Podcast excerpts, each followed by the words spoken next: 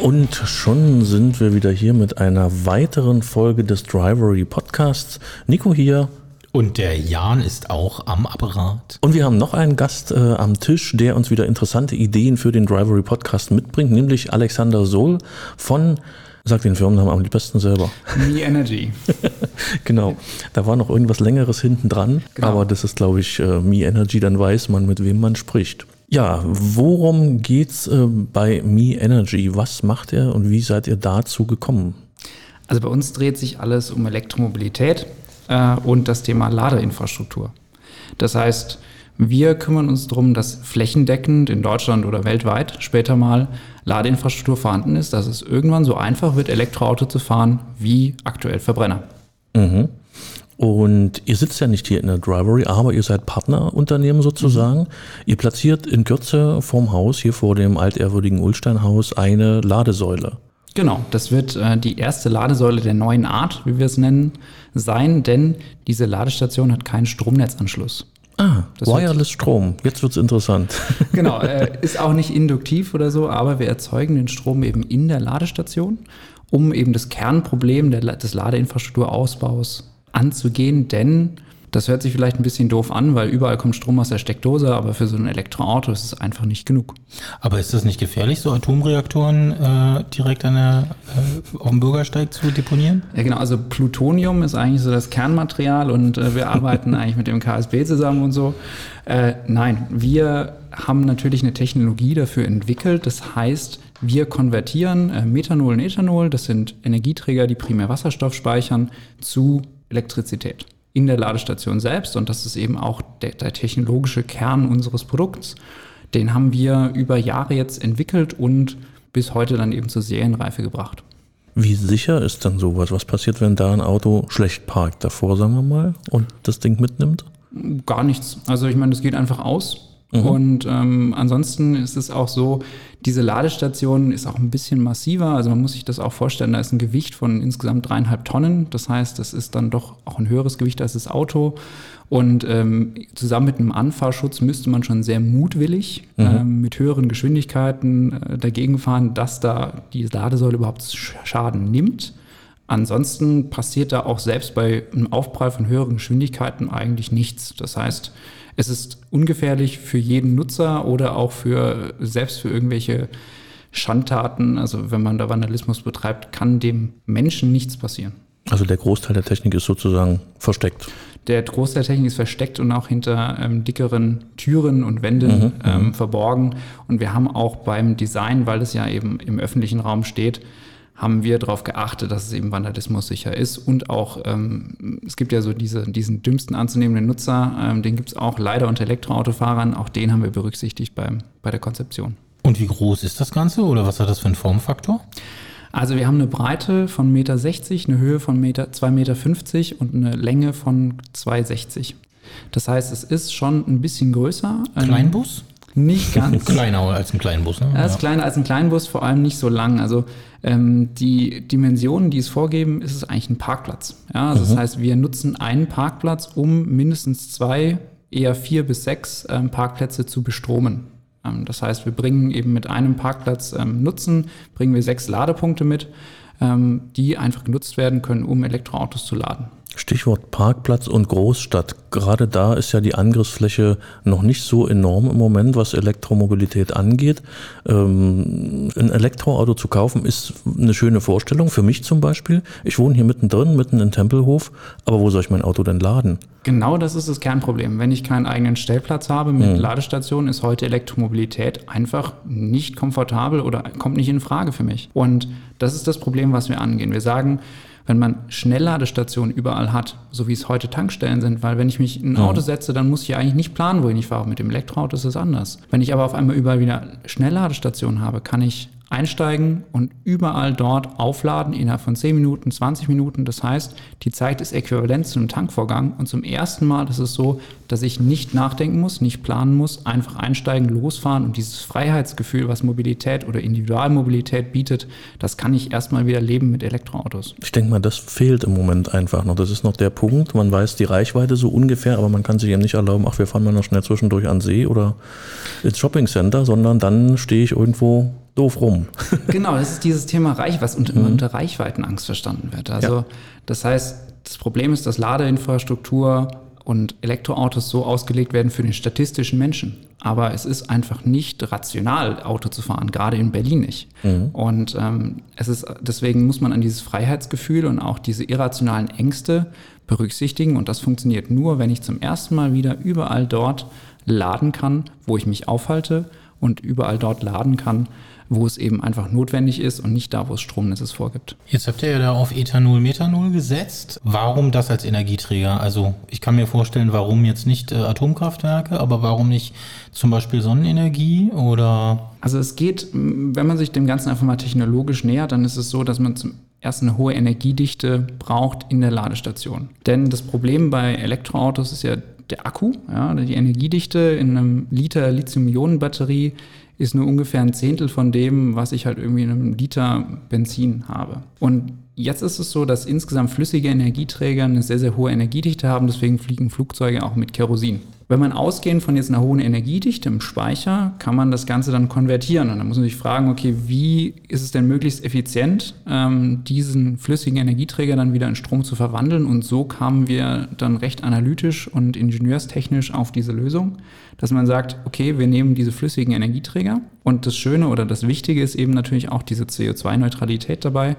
Denn ich könnte natürlich auch Benzin oder Diesel verbrennen, aber das würde natürlich die Elektromobilität ad absurdum führen. Und so haben wir gesagt, alles klar, wir nehmen Energieträger, die einfach auf Wasserstoff basieren oder auf Reststoffen. Das heißt, die sind mhm. äh, grün oder nachhaltig, erneuerbar in jederlei Hinsicht und wir können sicherstellen, auch heute schon, dass hier CO2-Neutralität gewährleistet ist. Denn für diese Stoffe Ethanol und Methanol gibt es schon einen Markt. Die werden großtechnisch produziert auch wenn mit Ethanol die meisten schon über Trinkalkohol in Verbindung gekommen sind, Methanol kennt fast keiner, ist aber nach Benzin und Diesel die drittmeist gehandelte Flüssigkeit der Welt. Mhm. Und in großen Werken, also ähm, wird zum einen eben in, in der chemischen Industrie viel verwendet, da gibt es einfach einen Markt, es ist nachhaltig, es ist CO2-neutral und es gliedert sich auch ideal ein in die Wasserstoffstrategie des Bundes oder auch der Bundesländer hier im Umkreis. Denn Methanol ist einer der großen Chancen oder die große Möglichkeit, Wasserstoff sinnvoll und einfach zu speichern in flüssiger Form. Hm. Wird dann aber auf Ackerflächen angebaut sozusagen, in Konkurrenz zu Lebensmitteln oder wo kommt der her? Nee, also das ist eben genau äh, das Wichtige dabei, ist diese Tank- oder Teller-Thematik, die haben wir nicht mehr. Denn Wasserstoff, also klar, Power to Liquid ist immer sowas, was man ganz oft jetzt hört, auch gerade im Bereich E-Fuels. Was man da noch sagen muss, ist, dass Methanol deutlich einfacher herzustellen ist. Wir haben den Wirkungsgrad der mindestens doppelt so hoch ist, eher drei bis viermal so hoch ähm, im Vergleich zu einem synthetischen Benzin oder Diesel. Und das andere ist dann, dass Methanol gerade eben auch viel aus Abfallstoffen hergestellt wird. Das heißt, ich habe Hausmüll, mhm. ähm, den kann ich entweder energetisch nutzen, heißt es so schön, das heißt, ich verbrenne ihn oder ich mache daraus noch was Sinnvolles, das heißt einen anderen Energieträger und da bietet sich Methanol an. Ich habe eben sonstige Möglichkeiten. Ähm, in Skandinavien wird es großtechnisch in der Holzindustrie, gibt es einfach Reste. Mhm. Ähm, bei uns hier könnte man sagen, man nimmt ähm, irgendwelche Überbleibsel aus der Agrarwirtschaft, die halt einfach sonst auf dem Feld ausgebracht werden oder auch verbrannt. Die kann man eben energetisch nutzen. Und das Schöne ist, dass ich halt immer mich eingliedere in eine Kreislaufwirtschaft. Das heißt, ich gehe eben hier, nehme das, was sowieso verwendet wird und bringe es einfach noch in eine höherwertige energetische Form und mache daraus Methanol. Machen wir nochmal einen Schritt rückwärts. Woher kommt denn Me Energy oder wer steckt dahinter? Wie seid ihr dazu gekommen, äh, euch mit so einer Idee auseinanderzusetzen? Also wir sind alle begeistert gewesen von Elektromobilität schon von ganz früh. Also ich habe irgendwie das erste Mal im Elektroauto gesessen, das war so ein i3 2014 und habe mir gedacht, okay, das fühlt sich irgendwie so ein bisschen nach Zukunft an. Und dann ähm, war ich damals äh, Werkstudent bei Bosch und habe mir gedacht, okay, man muss ja irgendwie jetzt mal in die Richtung auch äh, einfach Fortschritte erzielen, weil es gibt natürlich genug Probleme. Und habe dann andere Pioniere damals kennengelernt. Also auch ähm, meine Mitgründerin habe ich dann eben auch recht früh kennengelernt, die eben auch aus der Automobilindustrie ursprünglich mal kam, aber sagte, Mensch, also das ganze Thema Diesel und sowas, das müssten wir mal ad acta legen und Elektromobilität ist eben genau das, ähm, was es möglich macht, auch in Zukunft CO2-neutral ähm, Auto zu fahren. Und mhm. ähm, so haben wir uns, also wir haben uns wir Gründer mal gefunden. Alle anderen sind lustigerweise eigentlich genau so ähm, drauf gekommen. Das sind alles Pioniere, alle, die früh irgendwie Elektroautos ähm, mit, mit denen in Verbindung gekommen sind. Und die haben sich dann einfach, als wir diese Idee dann mal öffentlich gemacht haben im Rahmen von Wettbewerben, haben die sich initiativ beworben. Wir haben keinen einzigen Mitarbeiter in unserem Unternehmen, der sich auf eine Stellenanzeige beworben hat, sondern alle, mhm. die initiativ, weil sie eben diese Idee einfach gut fanden, das haben sie, glaube ich, auch die besten Leute. Wie viele Leute seid ihr jetzt? Äh, elf sind wir Okay, jetzt. immerhin schon. Wie lange gibt es euch schon? Ähm, Februar 2019 äh, ist die Gründung erfolgt und dann im Juni letzten Jahres haben wir die Finanzierungsrunde abgeschlossen und seitdem sind wir eben mit dem Firmenaufbau beschäftigt gewesen und haben jetzt dann eben unsere erste ähm, Ladestation auf der Straße. Und bis Jahresende folgen dann noch vier weitere, bis dann nächstes Jahr die Serienproduktion startet. Und was macht ihr in fünf Jahren? Wo wollt ihr hin? In fünf Jahren würden wir gerne irgendwo lesen, dass ähm, Energy maßgeblich dazu beigetragen hat, dass sich Elektromobilität vor allem flächendeckend durchgesetzt hat. Dass wir so ein Baustein geworden sind dafür, dass man smart Ladestationen irgendwo hinbringen kann, ohne großen Aufwand. Denn das ist unser großes Ziel. Es gibt ja gerade ein äh, ja doch recht bekanntes Unternehmen, was in der Nähe von Berlin ein äh, kleines Werk hinstellt, um dort Elektroautos zu bauen. Gibt es da vielleicht für euch Angriffsflächen, wo man zusammenarbeiten könnte? Na klar, also theoretisch ist alles denkbar. Ich sag mal, ähm, die Autofahrer, die sind auf Schnelligkeit sowohl auch beim, auch beim Laden aus und ähm, das liefern wir. Denn also gerade ja, Teslas haben eben hohe Ladegeschwindigkeiten, sind dafür ausgelegt. Das können wir uns natürlich schon vorstellen, aber wir möchten uns eben nicht auf einen Hersteller versteifen, sondern einfach sagen, wir helfen der Elektromobilität als Ganzes. Und das ist auch das, was gerade so ein bisschen, ähm, was wir auch natürlich kritisieren, ist denn jeder Autohersteller oder jedes Konglomerat baut seine eigene Infrastruktur mhm. und so ist natürlich dem übergeordneten Ziel nicht geholfen. Ich denke immer noch so, also mein Eindruck ist es zumindest, was ich bisher mitbekomme, dass die deutschen Hersteller da sich ein bisschen schwer tun und eben jeder sein eigenes Süppchen kocht. Äh, ich warte immer noch auf den ersten, der ein drei Kilometer Verlängerungskabel mitliefert. Ich weiß es nicht, aber es ist manchmal seltsam anzusehen. Wie seht ihr das auf dem Markt, die Zusammenarbeit? Wie seht ihr diese Zusammenarbeit mit den Autoherstellern? Man hat halt irgendwie am Anfang gedacht, dass Ladeinfrastruktur, weil es Tesla vorgemacht hat, das große Differenzierungsmerkmal wird. Das heißt, über eine Exklusivität bei einem Club mhm. äh, Mitglied zu werden, kann ich im Prinzip den Kunden binden. Das ist implizit richtig, aber praktisch führt es dazu, dass einfach Ladeinfrastruktur in Deutschland nicht nutzbar ist, weil sie viel zu teuer ist. Und erst wenn ich natürlich große Zahl an Kunden habe und eben auch meine Märkte öffne, dann kann Elektromobilität flächendeckend überhaupt sich durchsetzen. Und so sehen wir das sehr, sehr kritisch. Also wir sind ein Anbieter für Ladeinfrastruktur, der erstmal systemoffen ist. Das heißt, bei uns können Ladestationen gekauft werden von, egal wem. Wir sind aber auch dafür da, dass es einfach wird. Denn also bei uns gibt es nicht dieses Problem mit elf Apps auf dem Handy und 13 Ladekarten im Auto. Also das ist. Mhm. Äh, ja, das ist ja immer noch so eine Sache. Und verschiedene Anschlusstechnologien und was es nicht alles gibt. Genau, bei uns ähm. ist einfach alles da. Also bei uns kann man mhm. mit EC-Karte bezahlen. Es gibt lustigerweise gibt es einfach keine Anbieter auf dem Markt, der sagt, ja, bei uns kann man mit EC-Karte an der Ladestation bezahlen. Und das ist doch total absurd. Mhm. Wieso muss ich mir immer erst eine App runterladen, ein Konto anlegen oder eine Karte bestellen, um irgendwo laden zu können? Das muss doch auch viel einfacher gehen. Stimmt, an der Tankstelle kann ich auch mit allem bezahlen, sage ich mal. So, genau. Ne? Also, dass man heute vielleicht Bargeld ausschließt, klar, ja. das sollte langsam mal sein, aber mit der Kartenzahlung erwartet man doch eigentlich, genau. Auch so ein Münzeinwurfschlitz das wäre dann auch noch eine Variante, stimmt. ja, das ist gerade jetzt in aktuellen Corona-Zeiten hat man doch Bargeld als Infektionsherd doch schon identifiziert. Ja. Da möchte man ja, also plötzlich akzeptieren ja auch alle Kartenzahlungen, wo sonst noch Zettel dran standen ab 10 Euro oder so. Das fand ich schon ja. immer so schön albern. Und äh, kannst du was zum Preis sagen, was den Endkunden sozusagen der Strom da kosten wird? Ähm, also das mit dem Endkunden, das, der Betreiber legt den Preis fest. Wir können einfach nur sagen, dass wir Strom deutlich günstiger erzeugen als aus dem Stromnetz. Das heißt rein theoretisch, der Anbieter kann Strom zum Netzpreis anbieten oder auch günstiger. Realistischerweise ist für Schnellladungen sind Marktpreise zwischen 40 und ähm, 70, 80 Cent gängig. Mhm. Ja. Gibt es da eigentlich schon, ich sage mal, Vergleiche ähm, äh, äh, gegenübergestellt mit, mit Benzin, mit Diesel? Was rechnet sich eher, was ist teurer? Das kommt ganz stark darauf an, wie viel die Kilowattstunde hinterher kostet. Also beim Tesla-Ladenetzwerk bin ich deutlich günstiger, kann dann ungefähr so rechnen, das sind so 5, 6 Euro auf 100 Kilometer. Ähm, mhm. Wenn ich bei Porsche, BMW, Mercedes in dem Ladenetzwerk bin, dann komme ich auf ähnliche Zahlen. Wenn ich aber nicht äh, zu diesen Mitgliedsbeiträgen in diesen Ladenetzwerken zahle, dann komme ich auch mal auf 16 Euro pro 100 Kilometer. Und das ist einfach sehr, sehr stark davon abhängig, bei wem bin ich drin, ähm, wo kann ich laden. Und so ist natürlich das Ganze immer noch nicht attraktiv für den Endkunden, weil er muss über eine Autobahn, wenn er gerade mal Langstrecke fährt, doch damit rechnen, dass es teuer wird. Jetzt äh, gibt es ja Sono Motors, die mhm. an ihrem Sion äh, gerade noch rumplanen. Ähm, da ist ja der Ansatz, dass zumindest, äh, Sie sagen, irgendwie 35 Kilometer pro Tag das Auto über Sonnenenergie in Deutschland sich selber laden könnte. Glaubst du an sowas? Glaubst du, da ist ein Potenzial drin? Also, wenn man ein Elektroauto auch länger fährt oder, oder sogar besitzt, dann ist es so, dass man merkt, gerade über Nacht im Winter verliert man doch Akkukapazität. Und für solche Themen, also Standby oder auch das ein bisschen aufzuladen, ist das nicht verkehrt. Ähm, das Problem ist, wie man, also bei allen Elektroautos auch 30 Kilometer Reichweite, die dann irgendwie da idealerweise angenommen werden, bedeutet halt im Realbetrieb irgendwie 20. Und wenn ich halt mit einem Ladevorgang über einen Tag nicht meine Fahrtstrecke abdecken kann, dann lohnt sich sowas nicht. Ich sehe, ähm, ich sag mal, Energie ist so ein Thema, alles, wo ich es kostengünstig herbekomme, sollte ich es tun. Also mhm. das ist gerade, wenn ich haushalten muss mit meiner Energie, Energie beim Elektroauto, dann ist das eine tolle Sache. Das heißt, auch da lohnen sich Solarzellen für eine Klimaanlage, für eine Heizung ähm, und für den Standby-Verbrauch. Man sollte nicht erwarten, dass das ein Auto ist, was man nie wieder an eine Steckdose anschließen muss, weil man kann ja eins und eins zusammenzählen, weil wenn ich mal irgendwie 50 Kilometer fahre, dann brauche ich schon zwei Tage vollen Sonnenschein äh, um das wieder reinzubekommen. Und Deutschland ist jetzt auch nicht das sonnenreichste und gesegnetste Land, was das angeht.